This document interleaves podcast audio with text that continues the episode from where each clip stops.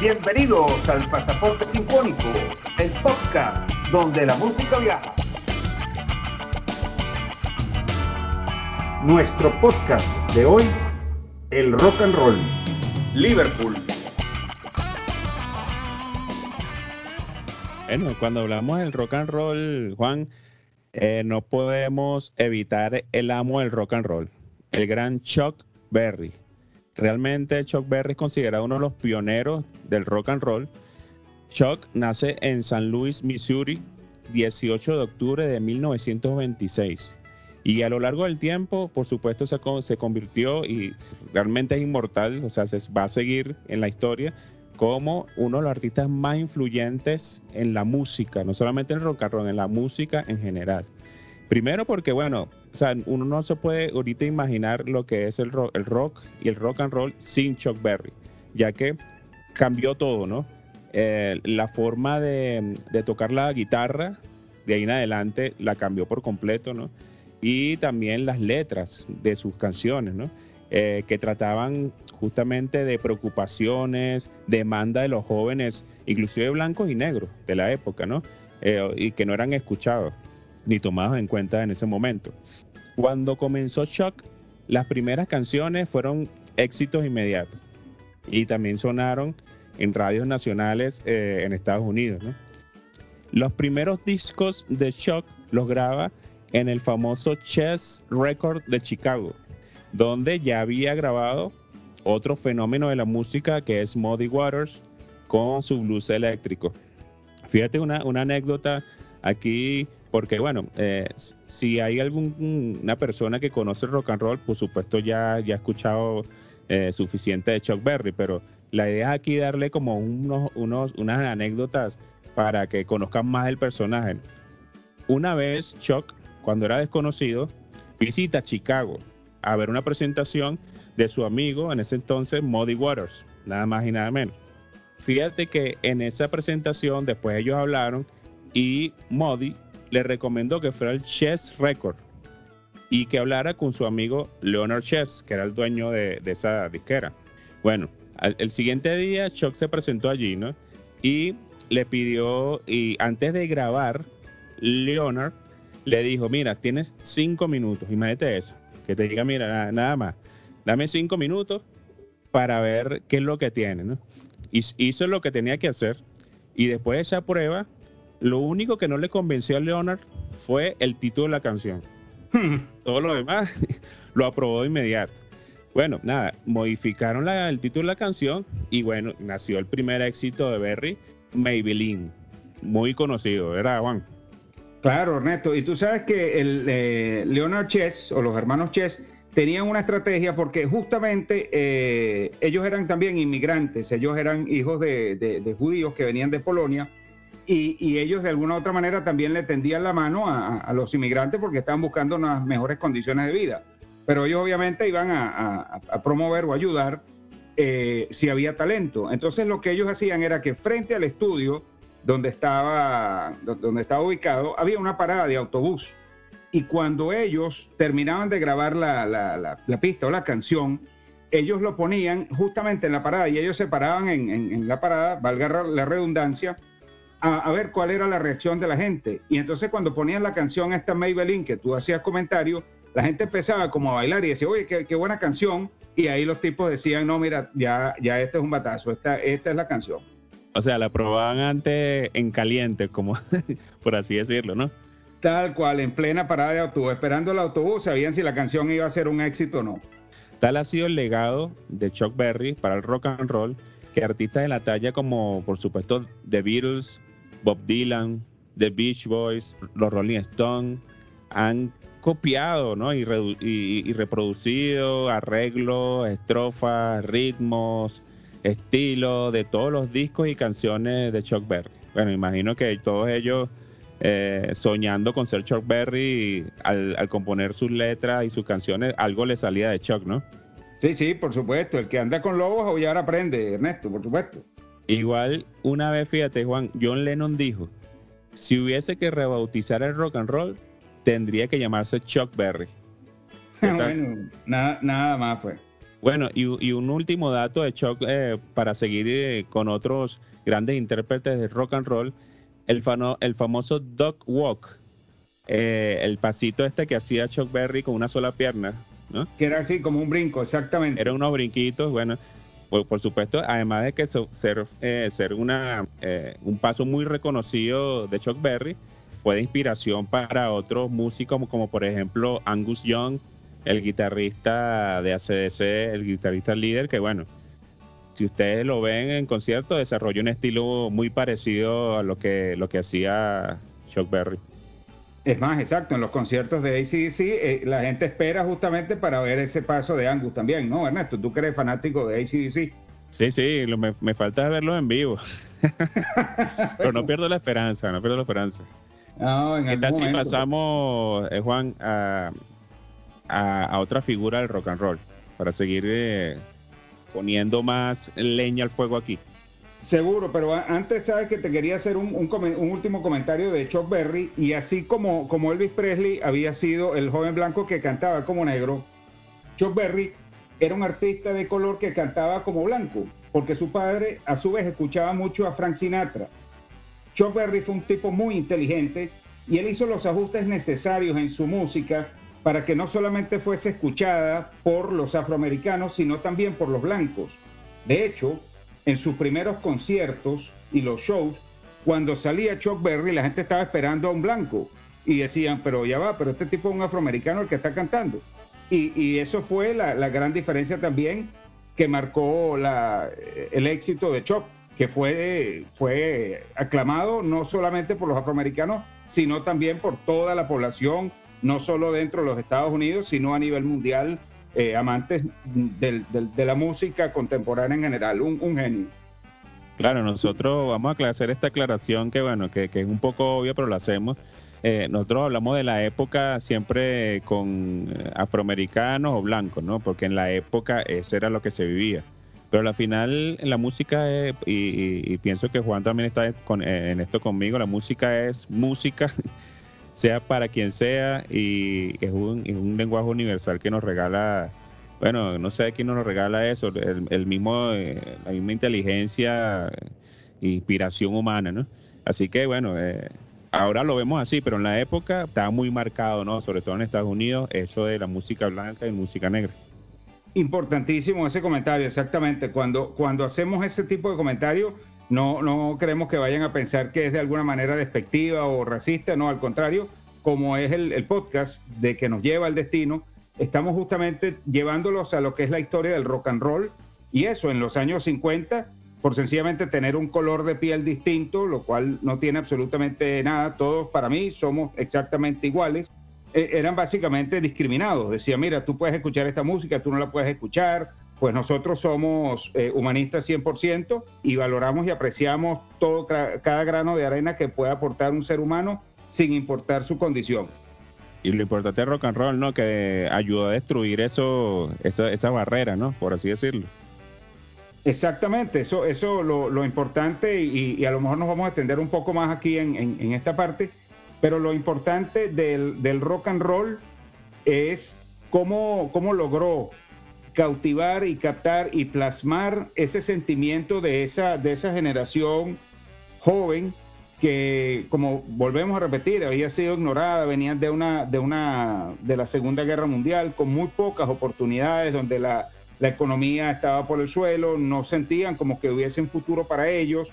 De allí, de cierta manera, venía la rebeldía y el, y el rock and roll logró plasmar, captar esa, esa frustración y llevarlo a unos acordes eh, que sacudieron literalmente al, mundo. Otro de, los grandes eh, representantes es Buddy Holly, que nació en Lubbock, Texas. Era fue otro fenómeno de la música norteamericana. Lamentablemente vivió muy poco tiempo, pero él comenzó a cantar desde los 5 años. A los 14 ya él estaba tocando el piano y la guitarra y era tal su talento, no solamente en su casa, su familia, sus amigos, sino que él ya amenizaba las fiestas en su ciudad. Bobby lamentablemente fallece en un accidente aéreo el, un 3 de febrero de 1959, a los 22 años de edad solamente. En ese mismo avión iba Richie Valens, otra joven promesa de la música, norteamericano, pero de origen eh, mexicano, sus padres eran, eran mexicanos, y The Big Bopper, JP Richardson. Justamente ese día, 3 eh, de febrero de 1959, ese día fue bautizado como el día que la música murió. Es más, hay una canción de Don McLean, un clásico, que se llama American Pie, que los coros dicen justamente el, día que la música murió. El estilo de, de Body combinaba el blues, el country, el rhythm and blues y el western. Su creatividad inagotable y su talento le permitieron escribir canciones que para esa época se convirtieron en éxitos rotundos, llegando a vender para esa, para esa época, en los 50, más de un millón de copias. Entre sus éxitos podemos nombrar a Not Fade Away, Rayvon, It's So Easy, Peggy Sue o Everyday, entre muchas otras, que todavía hoy suenan. Y un dato curioso de Body Holly, eh, que fue eh, Body su primer grupo, que se llamaba Body y Bob, que su compañero allí era Bob Montgomery, fueron los teloneros, como les había dicho, que él amenizaba ya las fiestas en Lugo, Texas. Lo, llamaron y le dijeron, Body, necesitamos que, que seas telonero de un, de un muchacho que viene de, acá, del, Mississippi. Y resulta ser que ese muchacho que venía era nada más y nada menos que Elvis Presley. Imagínate, Ernesto y, nuestros viajeros, haber tenido el, placer de haber visto un concierto que lo, lo comenzaba Body Holly y lo terminaba Elvis Presley. Sí, espectacular, ¿no? Ah, bueno, imagínate. Su talento ha sido una fuente de inspiración para artistas desde los Rolling Stones, Grateful Dead, Blondie, Radiohead, Paul McCartney o los Clash, entre otros. Bueno, también podemos hablar de Jerry Lee Lewis, el asesino, le decían The Killer. Más nada. Jerry Lee Lewis nació en Faraday, Luisiana, el 29 de septiembre de 1935. Y fíjate que es el único de los fundadores del rock and roll que todavía sigue vivo. Es un legendario pianista y cantante, ¿no? igual, ¿no? Desde niño comenzó a mostrar su talento en el piano. Tiene una forma muy particular de, técnica que desarrolló y que, bueno, que al final fue eh, el estándar en el rock and roll eh, en ese instrumento, ¿no? Y fíjate que cuando estaba niño los padres le vieron esa, ese talento que tenía al punto de que tuvieron que hipotecar la granja donde vivían para comprarle un piano, para que el niño desarrollara su talento, ¿no? Y claro, ¿qué más te puedo decir? Fue influenciado en la radio local donde sonaban eh, el rhythm and blues, el gospel, el country, entre otros tipos de música, ¿no? Y bueno, Jerry pasó su juventud tocando en guetos, donde el blues era el, era el himno allí, ¿no? Y toda esta mezcla de que él escuchaba este, eh, todo este estilos musicales eh, que lo rodearon desde niño, bueno, se amalgamaron y fue lo que le dio a él esa inspiración para tocar el tipo de, música que tocó, que bueno, después fue llamada el rock and roll. Y fíjate una cosa, Juan, el, el apodo este que le dicen del asesino o de, de killer, se debía a la fuerte personalidad que tenía, tanto dentro como fuera de los escenarios. Inclusive en una época llegó a ser considerado como una seria competencia de Elvis Presley. Hasta ese nivel llegó. Pero claro, eh, diversos problemas de conducta fuera del escenario mermaron mucho su carrera a través del tiempo. Fíjate que el último disco de estudio se lo recomendamos ampliamente The Last Man Standing, sí, una joya, que fue en el 2006 ese disco. Cuenta con colaboraciones de, con Mick Jagger, Kate Richard, Bruce Sprinting, Jimmy Page, B.B. King, entre otros. Así que vayan y búsquenlo y disfrútenlo. Está disponible en YouTube, de hecho lo pueden buscar en, YouTube, un disco de verdad extraordinario. Y fíjate, Juan, un dato curioso de Jerry Lee, eh, en un concierto en Nueva York, el tipo viene y fue telonero de Chuck Berry. Y bueno, comenzó su presentación, pero antes de terminarla, agarró una botella, una botella de gasolina, le echó sobre el piano y prendió fuego al piano, ahí en pleno escenario. Imagínate eso, ¿no? Y al salir el tipo de escena se encontró a Chuck Berry y le dijo, mira, supera eso.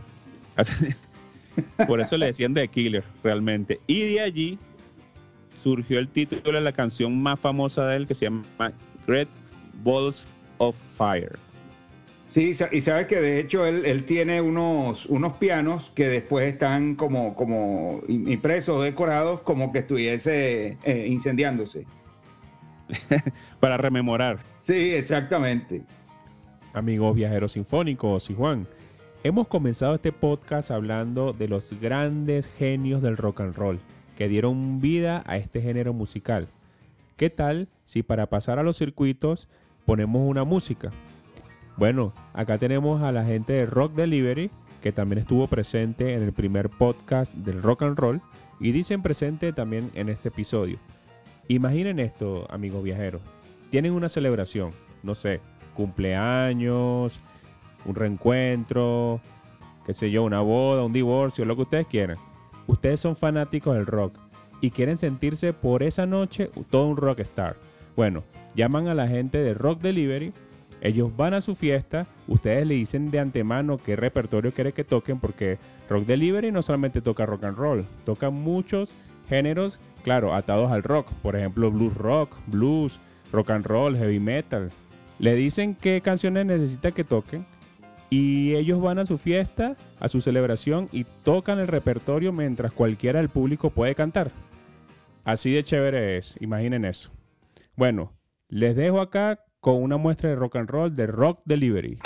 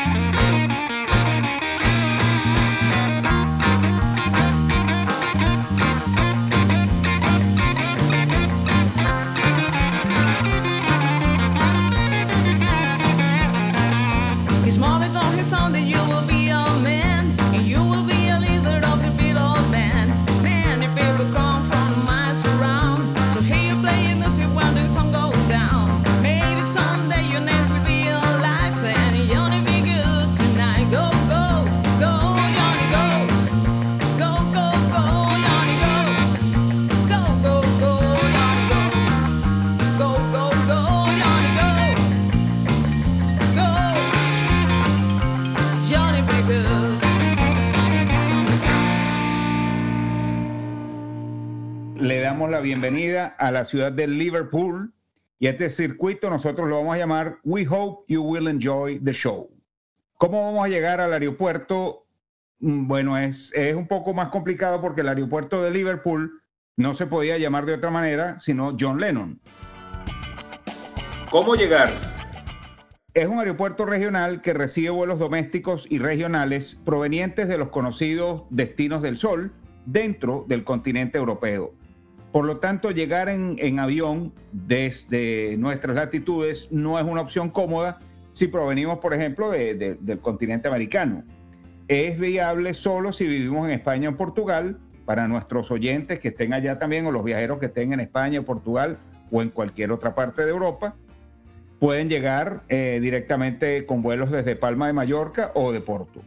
Entonces, ¿cuál es la mejor opción para nosotros? Llegar al Aeropuerto Internacional de Heathrow en la ciudad de Londres, que recibe vuelos diarios provenientes de todas las ciudades del continente americano, de norte a sur. Normalmente los vuelos salen en horas de la tarde, eh, de la tarde o nocturnos para aprovechar el cambio de horario a nuestro favor y así llegamos a tempranas horas de la mañana.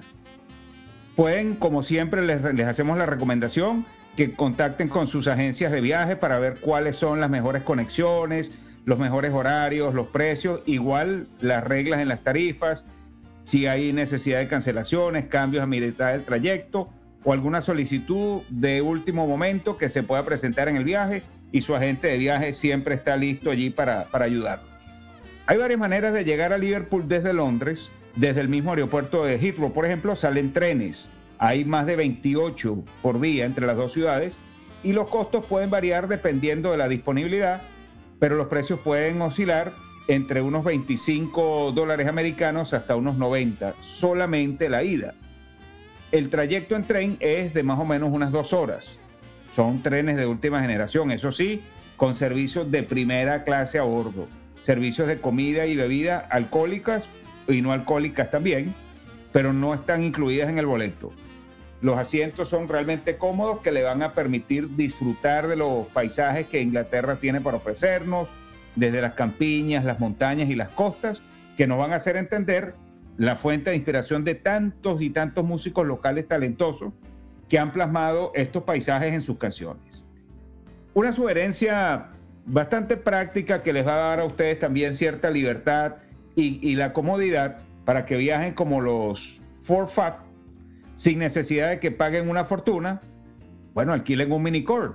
Hay varias arrendadoras de carro en Inglaterra que les ofrecen esa opción.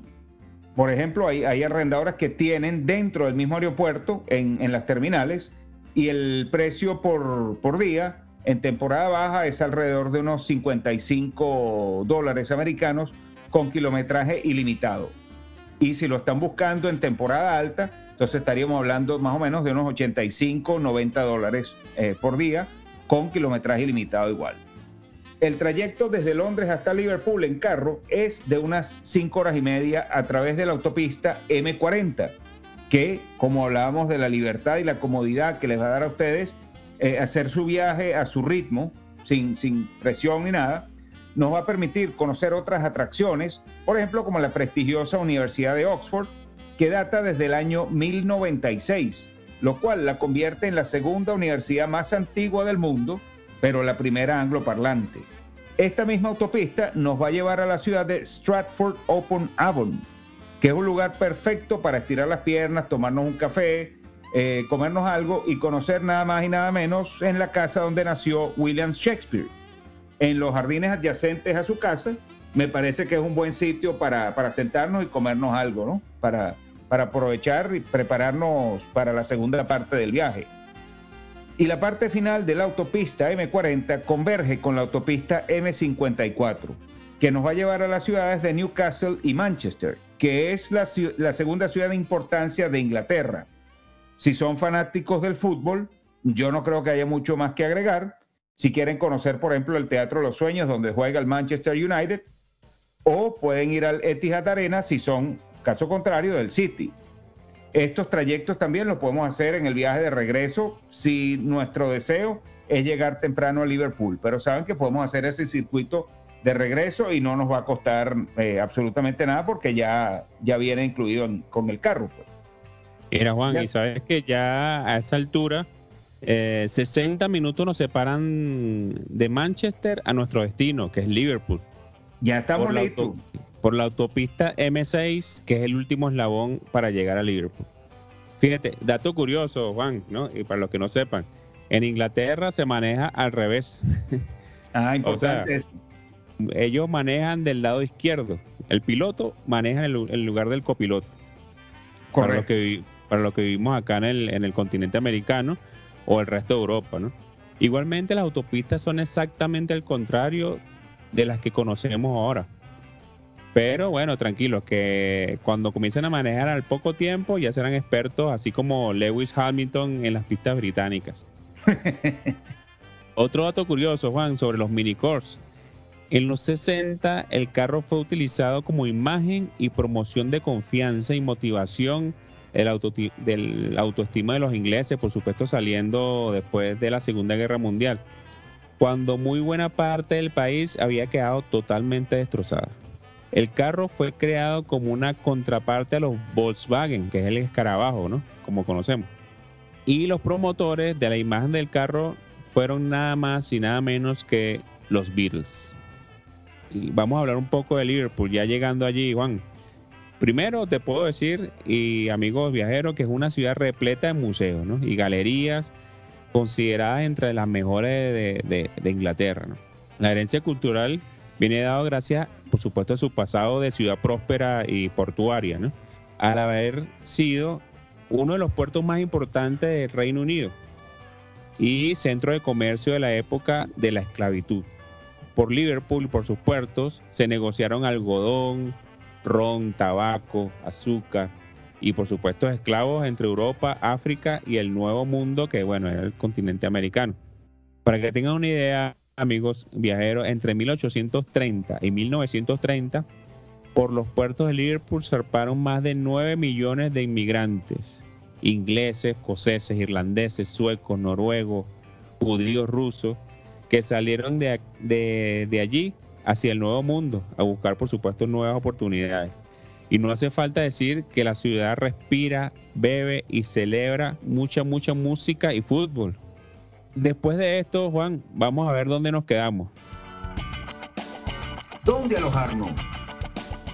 Fíjense que, y esto es una, una acotación aquí, el pasaporte sinfónico siempre buscamos ofrecerle hoteles fuera de lo común. Aunque por supuesto, como siempre decimos, en Liverpool, una ciudad grande, ¿no? una ciudad moderna puede ofrecer alojamiento de todo tipo. Pero vamos nosotros a lo extraordinario, a lo que va a sumar a nuestro viaje. Y ahí en Liverpool tenemos un par de hoteles que estamos seguros van a disfrutar mucho. La primera opción es el Hotel Titanic. Está perfectamente bien ubicado en el centro de la ciudad, en el área del Albert Dock.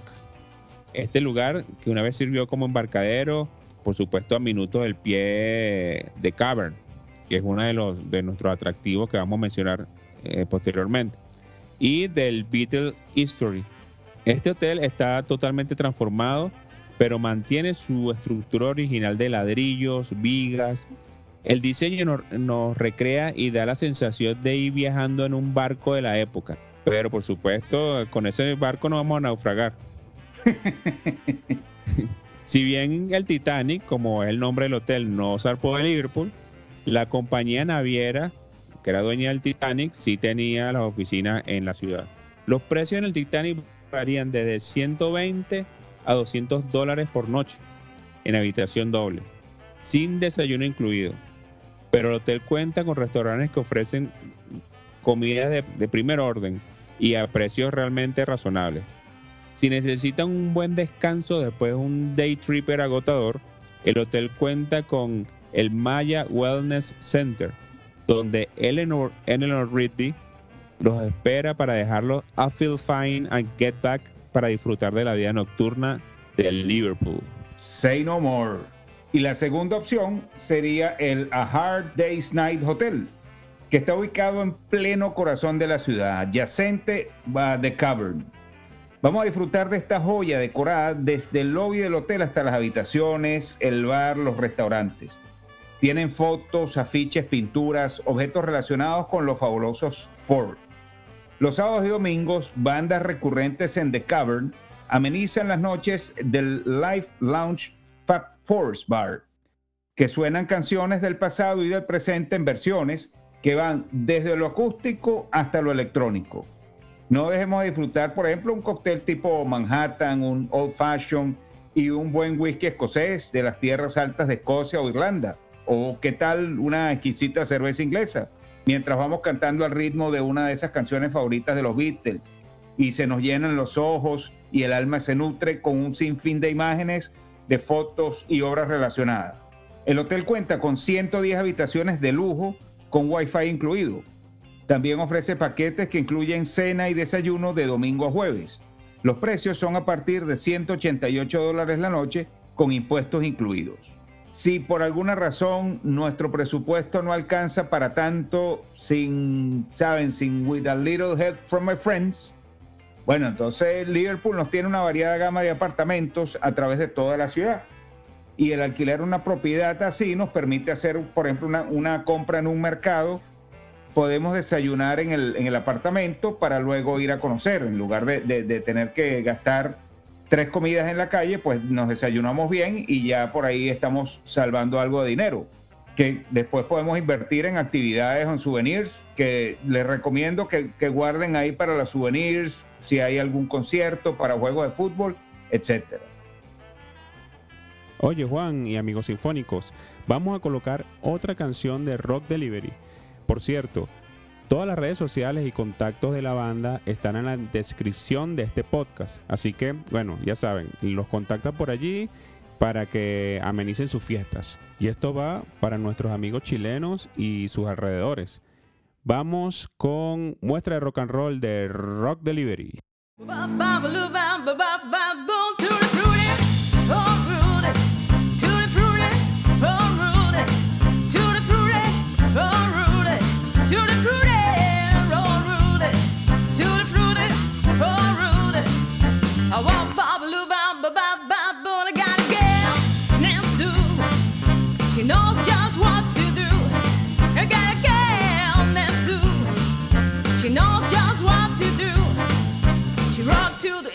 She rocked to the west. She's the girl that I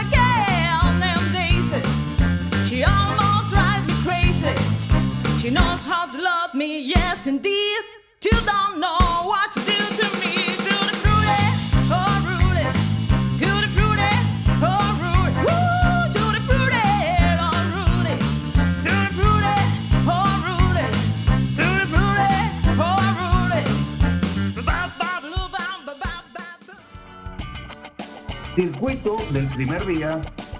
Una vez instalados, es momento de tener un primer contacto con la gente, con, con la ciudad y con su gente.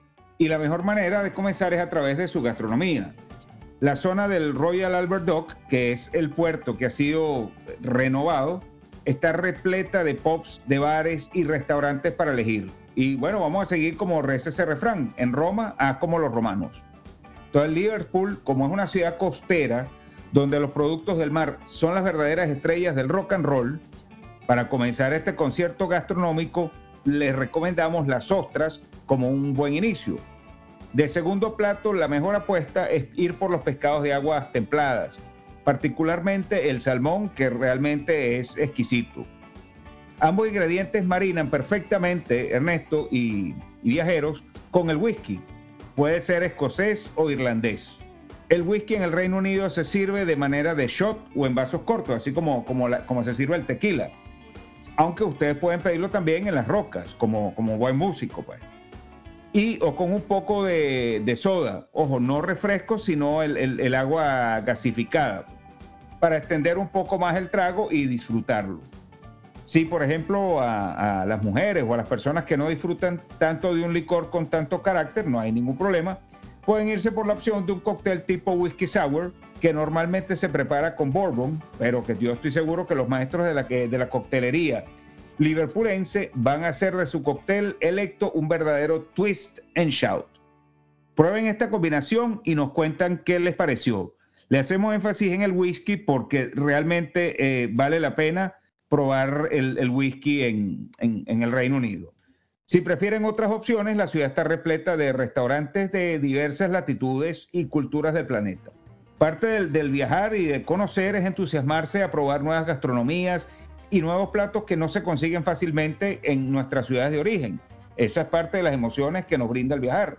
La fama que tenía, por ejemplo, las ciudades inglesas de no ofrecer una buena, de, una buena gastronomía, eso, eso es un mito, eso se quedó en el pasado porque Liverpool nos ofrece una gama y una variedad de restaurantes de más de 50 culturas distintas. Hay que verle la cara a eso.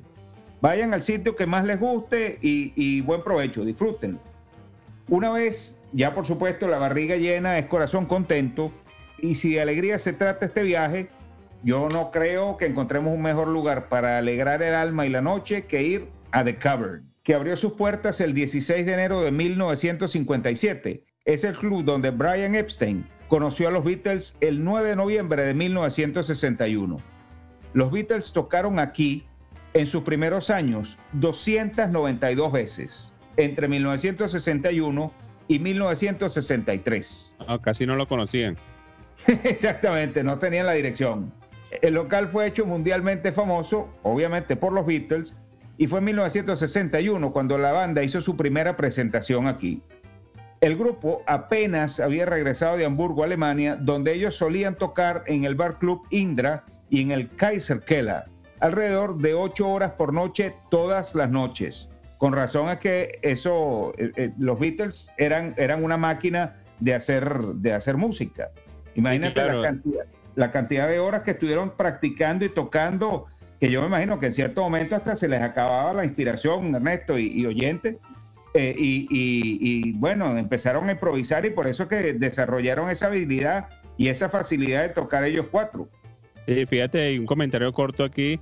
Ellos tocaron tanto en Hamburgo que cuando regresaron a, Liverpool y Brian le, les ofreció de grabar las primeras canciones, ellos hacían las canciones, o sea, tocaban y grababan canciones eh, eh, en pocas horas grababan muchas canciones, porque claro, tocaban tanto y tan seguido que bueno, le salían las canciones como si fuera algo, o sea, como si fuera la ABC, pues. Con los ojos cerrados, exactamente. En la década siguiente, una amplia variedad de grupos y artistas como Queen, The Rolling Stones, The Yardbirds, The Kings, Elton John, The Who y John Lee Hooker también se presentaron aquí. O sea que no es solamente los Beatles, aquí, aquí realmente es cuna del rock and roll. Alan Sidney inauguró el famoso club tomando como inspiración el popular del distrito de jazz de París, el cual albergaba una gran cantidad de clubes ubicados en sótanos, particularmente por su muy buena acústica. Esos sitios ofrecían muy buena acústica y por qué no en una especie de alegoría al sitio underground o al circuito underground o subterráneo musical que estaba comenzando a asomar como una fuerza pujante e irrefrenable. Tras una estancia en Francia, Sidner regresa a Liverpool y ya estaba deseoso de abrir un lugar similar al Le parisino. Finalmente encuentra en Liverpool un sótano perfecto para el mismo, y este sótano había sido utilizado, Ernesto y viajeros, como un refugio antiaéreo durante la Segunda Guerra Mundial, o sea que acústica buena tenía. Si bien comenzó como un club de jazz, después se transformó en un lugar de reencuentro para jóvenes. Sidner terminó vendiendo The Cavern a Ray McFall en 1959. Las primeras bandas que sonaron allí eran The Blues y los grupos Beat. Casualmente, la primera noche Beat fue el 25 de mayo de 1960 con la actuación del grupo Rory Storm and the Hurricanes, que, para casualidad, incluía esta banda a Ringo Starr en la batería. The Cavern nos espera a nosotros de lunes a domingo y sus horarios son los siguientes. De sábado a miércoles a partir de las 11 de la mañana hasta las 2 de la mañana, los jueves y los viernes desde las 11 hasta la 1 y el costo por entrada es de 5 libras esterlinas que se pagan directamente en la entrada, así que lleven algo de efectivo allí. Fíjate, Juan, que este, este local ofrece una enorme variedad de eventos, o sea, uno lo chequea y siempre hay un evento, una actividad nueva, ¿no? Y, son actividades que abarcan desde homenajes eh, a grandes bandas que tocaron allí hasta inclusive clases de rock. Estos eventos eh, son, no son fijos, ¿no? O sea, siempre hay que estarlos chequeando. Y eh, para más información pueden ir a la página www.cavernclub, se escribe o sea, deletrea Charlie Alpha Víctor Eco Río November Charlie Lima Union Bravo.com. Circuito del segundo día. Bueno, ya pasado este día, Juan, vamos al segundo día donde probablemente estaremos aún pensando que el último trago que nos tomamos fue, fue estuvo de más, seguro. Pero como dicen The Beatles, let me take you down because I'm going to. Y por supuesto, Inglaterra no, y Liverpool son famosos por la comida más importante del día, que es el desayuno. Un desayuno inglés está conformado generalmente por huevos fritos, frijoles cocidos en salsa de tomate, salchichas a la parrilla, tomates cortados por la mitad de la plancha, eh, morcilla, y en algunos casos champiñones salteados. Y por supuesto acompañados con tostadas, café, jugo y té. Si este menú inglés no le llama tanto la atención, bueno, también le podemos hacer unas recomendaciones de par de lugares que son famosos entre los locales para las opciones de brunch y bueno, por supuesto tienen precios bien solidarios. El primero es el Georgie Porgy Café Anfield. Este es súper reconocido, recomendado por los guías gastronómicos locales. Inclusive la gran banda Toto tiene una canción que se llama así, Georgie Porgy. Se la recomendamos, si no la han escuchado. Allí pueden desayunar comida local e internacional también. El otro lugar recomendado es The Little Chew. Es por supuesto un clásico la ciudad, donde no solo el desayuno inglés es la marca de fábrica. Coman como locales y pregunten a su muy amigable personal sobre actividades, festivales, curiosidades para aprender en la ciudad. Acuérdense que este, esa es una de las mejores formas de los viajeros de conocer la ciudad, preguntando a los locales, haciéndose amigos de los locales. Y una vez que ya llenamos el, tanque, Ernesto, y ya estamos viendo a color nuevamente, yo el primer paseo que podemos tomar es a través del Dazzle Mercy Ferry.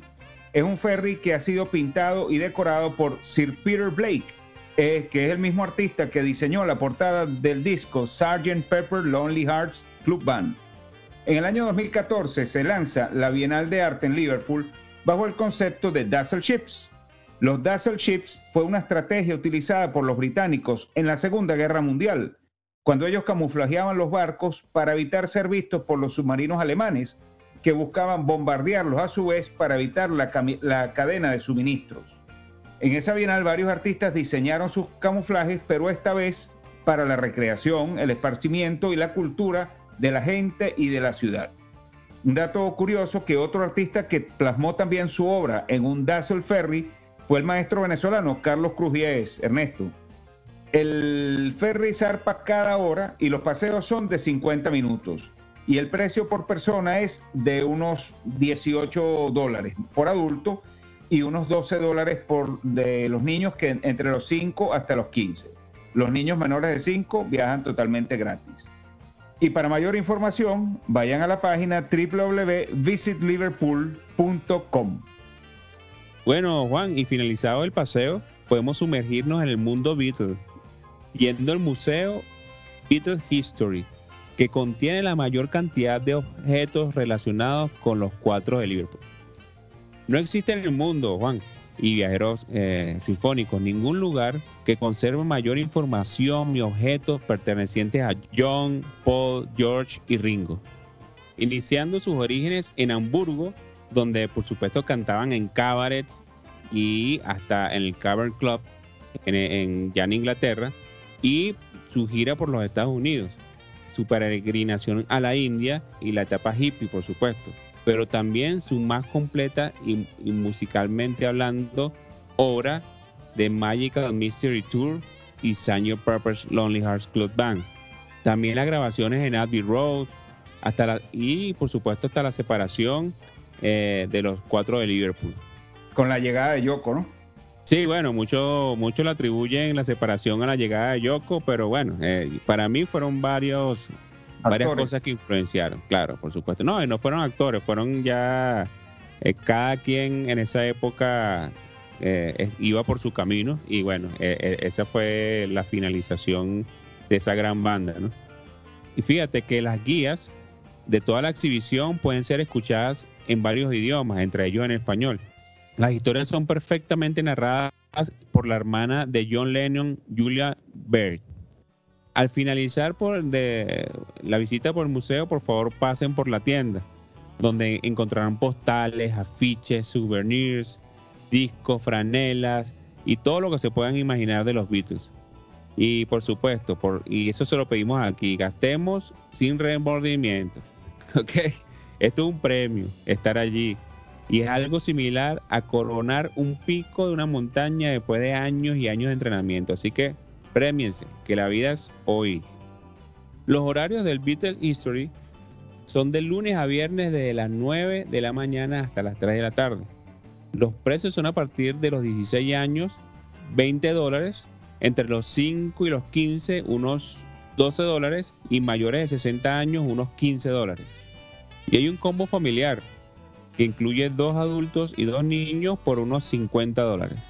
Para mayor información y actualización sobre las exhibiciones y promociones, pueden ir a la página www.beatleshistory.com, que se escribe Bravo Eco Alfa Tango Lima, Eco Sierra Sierra, Tango Oscar Río Yankee.com. Bueno, y ya en este punto ya estamos estilo nivel gurú, musicalmente hablando pero todavía para masterizar aún más la materia, les recomendamos una visita al Museum of Popular Music o el British Music Experience.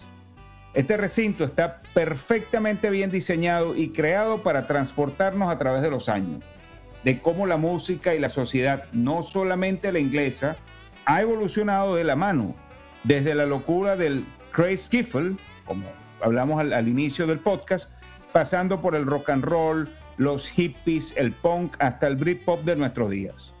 Ahí vamos a encontrar desde instrumentos, vestimentas, afiches, videos, sesiones interactivas, hologramas y miles de curiosidades más sobre nuestros artistas británicos favoritos. Queen, los Rolling Stones, The Beatles, The Who, David Bowie, Pink Floyd, The Spice Girls, Adele, entre otros muchos más. Sus exhibiciones son interactivas y bien, bien entretenidas, lo que le dará a nuestra visita la oportunidad de poder conocer a fondo los ritmos y artistas que nos han hecho cantar a nosotros y celebrar la música durante todo este tiempo. El museo cierra los lunes y los martes y de miércoles a domingo a partir de las 10 de la mañana hasta las 5 de la tarde, pero pendientes porque el último grupo puede acceder hasta las 3.45 porque eso, la, la visita se lleva tranquilamente un par de horas. Su página web para nuevas exhibiciones, atracciones, precios, combos, etcétera, es www.britishmusicexperience.com. Fíjate, Juan, y a este punto sin duda ya nos hemos convertido en británicos. Y como tales, merecemos comer los mejores platos que representen esa cultura. Y acá en el pasaporte sinfónico le vamos a recomendar dos. Uno, el fish and chips esto es un plato emblemático de origen humilde, pero de, con muy buen gusto y muy abundante. Este plato era consumido por las clases obreras y se utilizaban pescados baratos rebozados acompañados de papas fritas. Para hacerlo más auténtico, en algunos lugares eh, vienen envueltos en papel periódico, que era como, se, eh, como venían anteriormente. Y las papas fritas son aderezadas con un poco de vinagre. Pueden acompañarlas con una Guinness si les gustan las cervezas turbias tipo Edo, o una Carver si, le, si prefieren las lagers. Claro, ninguna de las dos cervezas son inglesas, pero están entre las favoritas. Y otro plato emblemático de Liverpool es el Scouse. Ese se, se deletrea S de Santiago, C de Charlie, Oscar, eh, Union, Sierra, Echo, Scouse, que es un estofado distinto a los clásicos ingleses. Este Scouse es tan afín a Liverpool que a los habitantes de la ciudad los llaman los Scousers. Esto es hecho con carne de cordero o de res, está cocido a fuego lento con papa, zanahoria, puerros o ajoporro, cebolla, caldo de res y vino tinto, lo cual hace de este plato una delicia imposible de perder. El origen de este plato proviene de los inmigrantes noruegos que se asentaron en Liverpool, aprovechando su auge económico un par de siglos atrás.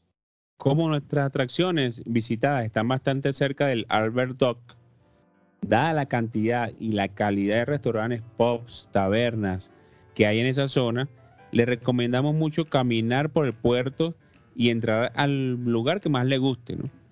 En base a su criterio, por supuesto. Siempre con buenos precios, limpieza, ambiente y muy buen servicio.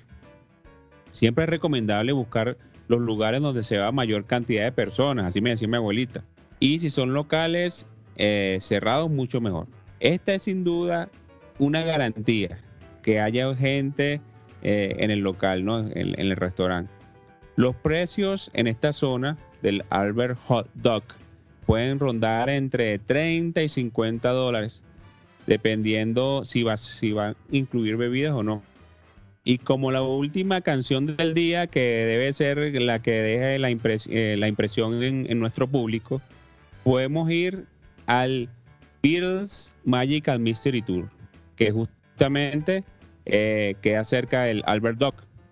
Allí se puede tomar un autobús que nos llevará durante dos horas a través de la ciudad, pasando por las casas donde crecieron John, Paul, George y Ringo, sus escuelas, la iglesia de San Pedro, que fue el primer lugar donde John y Paul se conocieron, así como lugares de inspiración de algunas de las canciones de The Beatles, como Strawberry Fields, Penny Lane o la tumba de Eleanor Rigby. Los horarios del tour son a partir de las 10 de la mañana hasta las 2 de la tarde.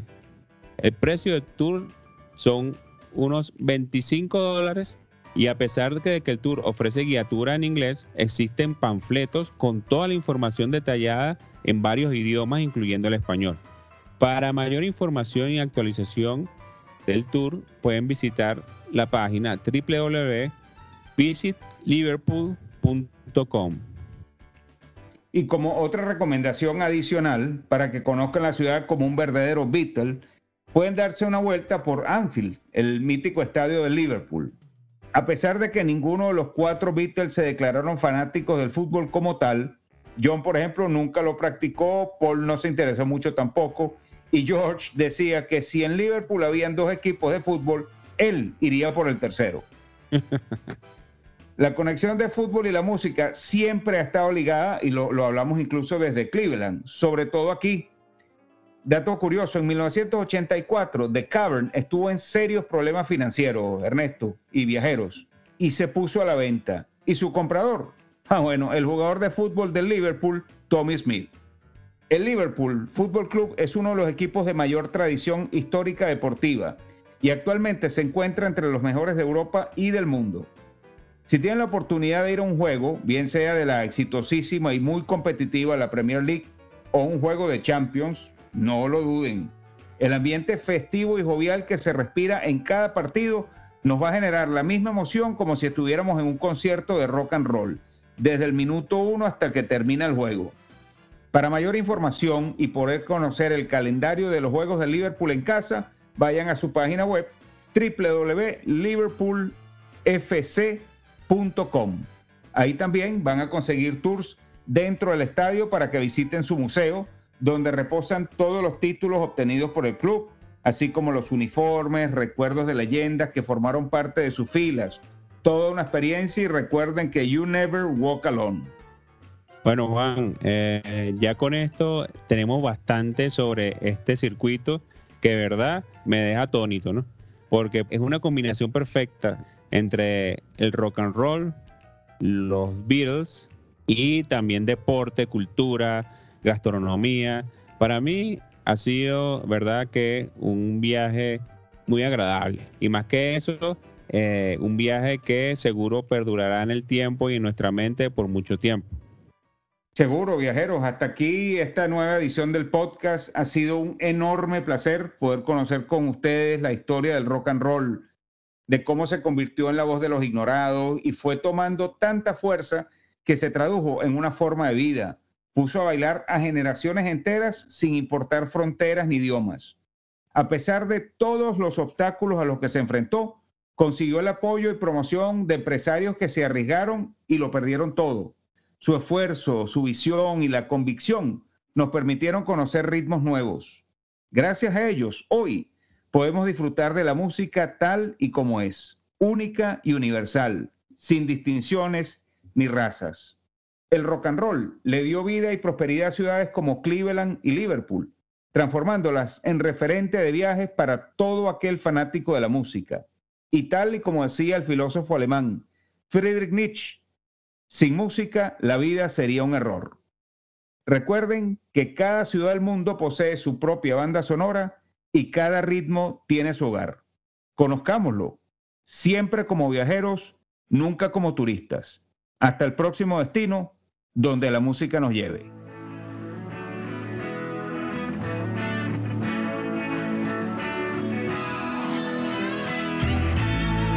Muchas gracias por habernos acompañado y recuerden que cada ciudad del mundo posee su propia banda sonora y cada ritmo tiene su hogar.